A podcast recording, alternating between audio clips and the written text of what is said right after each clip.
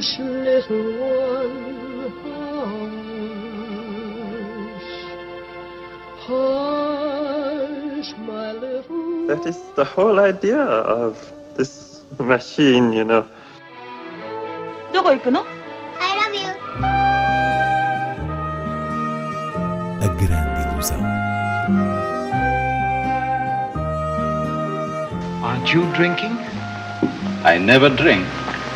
Why?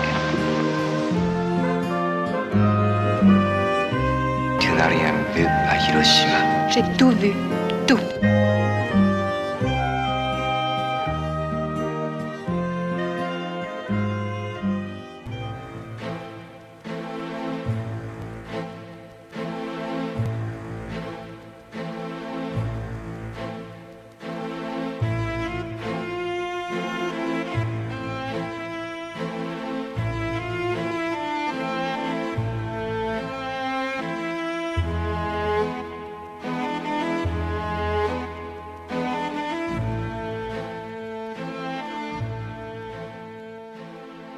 Da Eternidade, filme do sueco Roy Andersson. É a estreia em destaque na Grande Ilusão de hoje. Depois de uma trilogia dedicada ao ser humano, o que é que traz o novo título do realizador, Inês Lourenço? Dificilmente Roy Anderson deixaria de continuar a olhar o ser humano neste novo filme e pode dizer-se que de facto as questões da existência humana, tanto as questões mais triviais como as mais elevadas, merecem uma persistente observação do seu cinema, essa, aliás, a sua matéria por excelência. Vale a pena lembrar duas características do trabalho deste realizador sueco. Desde logo, a grande distância temporal entre as suas longas metragens, esta chega-nos cinco anos depois da anterior, com o título Um Pombo Pousou num Ramo a refletir na existência, e a sua especificidade autoral concretiza-se em algo que está na própria ideia de refletir sobre esta coisa estranha que é estar mais ou menos vivo. Então, da eternidade será uma nova reflexão feita, como sempre, através de uma sequência de planos pictóricos, os chamados quadros vivos, não necessariamente ligados entre si, mas com algumas personagens a que Anderson regressa para explorar diferentes situações. É o caso eh, de um padre que perdeu a fé, tal como o de Luz de Inverno do conterrâneo Bergman, e a sua angústia é tal que se manifesta num terrível pesadelo e depois em idas desesperadas ao psiquiatra. Apenas um exemplo uh, de um conjunto de vinhetas cômicas, de um humor frio, perverso, muitas vezes absurdo, que desta vez se apresentam com uma voz em off a ajustar o, o entendimento do nosso olhar, porque essa voz diz, uh, invariavelmente, eu vi isto, eu vi aquilo, eu vi uma mulher a fazer isto, um homem a fazer aquilo, espécie de subtítulo verbalizado uh, das imagens, ou seja, a voz, quiçá da eternidade, a guiar-nos pela galeria de molduras da existência colecionadas por Ray Anderson. Är det inte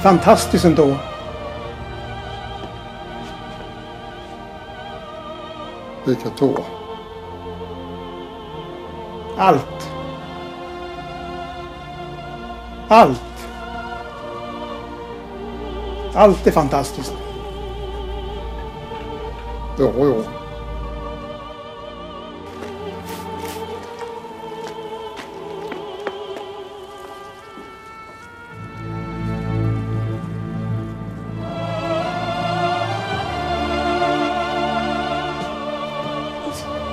Göra när man har förlorat sin tro?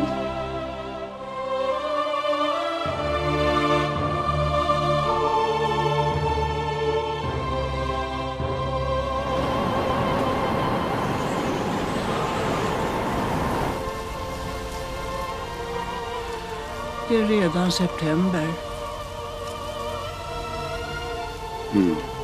Chega também às salas esta semana Um Animal Amarelo, do brasileiro Felipe Bragança.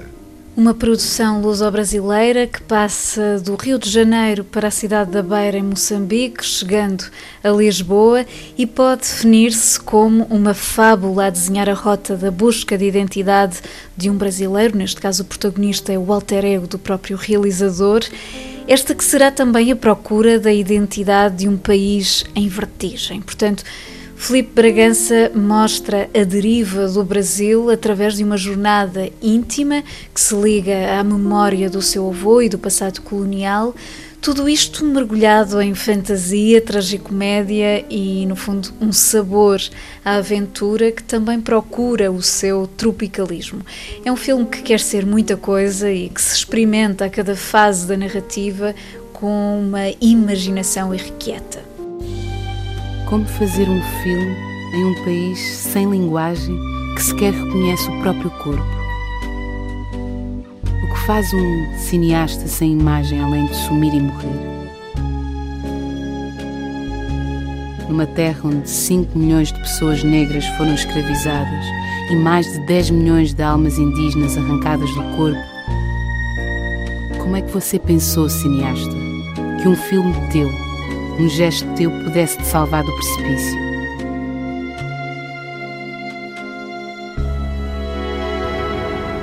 O está mais triste, Fê. O está ainda mais escroto e abismado desde que você partiu. Tem alguns amigos que foram presos por terem ido às ruas. Outros que estão indo embora. Percorremos agora outras propostas, do Porto a Faro, passando por Coimbra e Lisboa.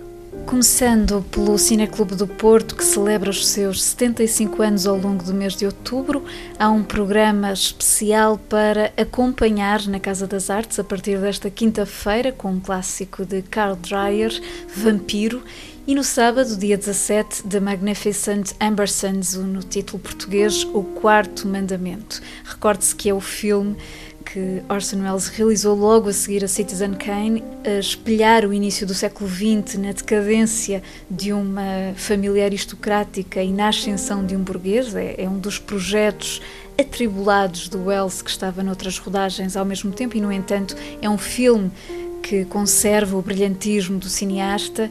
Na próxima quinta-feira, 22, ainda no âmbito desta programação, haverá um cineconcerto de mais um grande clássico do cinema mudo, o Gabinete do Dr. Caligari, de Robert Vina, entre outras sessões e iniciativas na Casa das Artes do Porto, que culminam no dia 31 com a apresentação do livro comemorativo do Cineclube.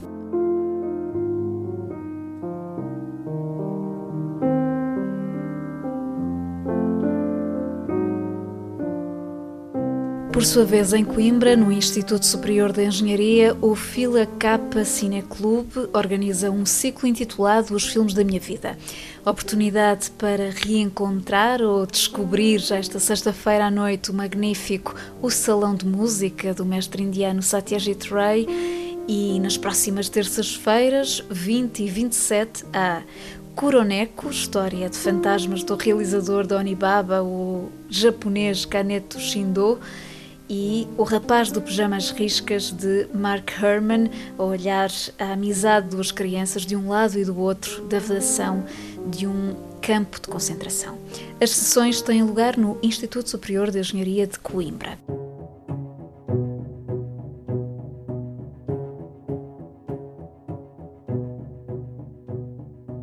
Já no Algarve, o Cineclube de Faro retoma no domingo, dia 18, a sua rubrica mensal familiar Animação para Todos, com o filme Hawaii, a Viagem, uma produção da Letónia assinada por Gintz Zilbalodis, um trabalho de desenho animado minimalista, sem diálogos, que retrata um jovem em viagem, lá está, por uma região enigmática com paisagens diversas e pequenos fenómenos que funcionam numa espécie de fronteira entre o sonho e a realidade. É a primeira e certamente a mais autoral das animações que vão chegar até dezembro ao IPDJ de Faro.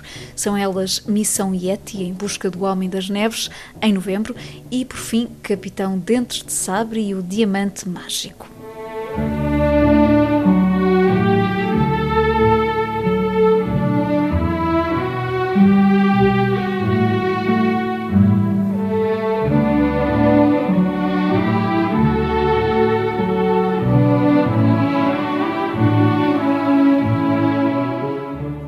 Finalmente em Lisboa. Continua a decorrer no Cinema Medeia Animas a estreia comercial de filmes de Akira Kurosawa, neste caso conhecidos, mas inéditos no circuito da distribuição portuguesa. Estou a falar de O Barba Ruiva e Trono de Sangue. O primeiro corresponde à última colaboração de Kurosawa com o seu mítico ator Toshiro Mifune aqui no papel de um cirurgião cujos métodos vão chocar um médico novato de modos delicados, hábitos burgueses, que chega ao seu hospital, sendo este um serviço público destinado a pacientes com menos posses, portanto, um contexto de aprendizagem com um mestre cirurgião. E por outro lado, Trono de Sangue, a adaptação de Macbeth de Shakespeare à realidade japonesa do período das províncias em guerra, que é um dos fabulosos exemplos da influência do teatro no, no cinema de Kurosawa desde logo muito marcada na coreografia rigorosa das cenas de interiores. São então dois títulos, Barba Ruiva e Trono de Sangue, que se juntam aos inéditos Viver, Dodesse Caden e A Fortaleza Escondida, em exibição no Cinema Medeia Animas, em Lisboa e também no Teatro Campo Alegre, no Porto.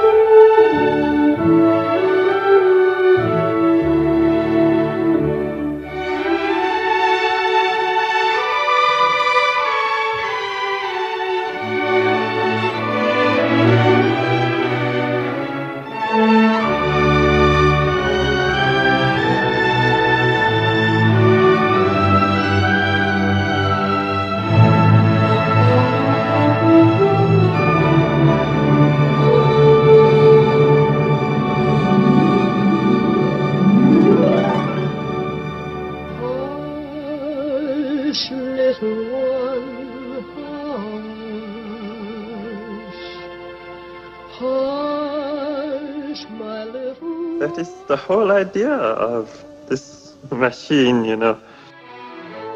どこ行くの I love you. A grande ilusão. Aren't you drinking? I never drink. Why?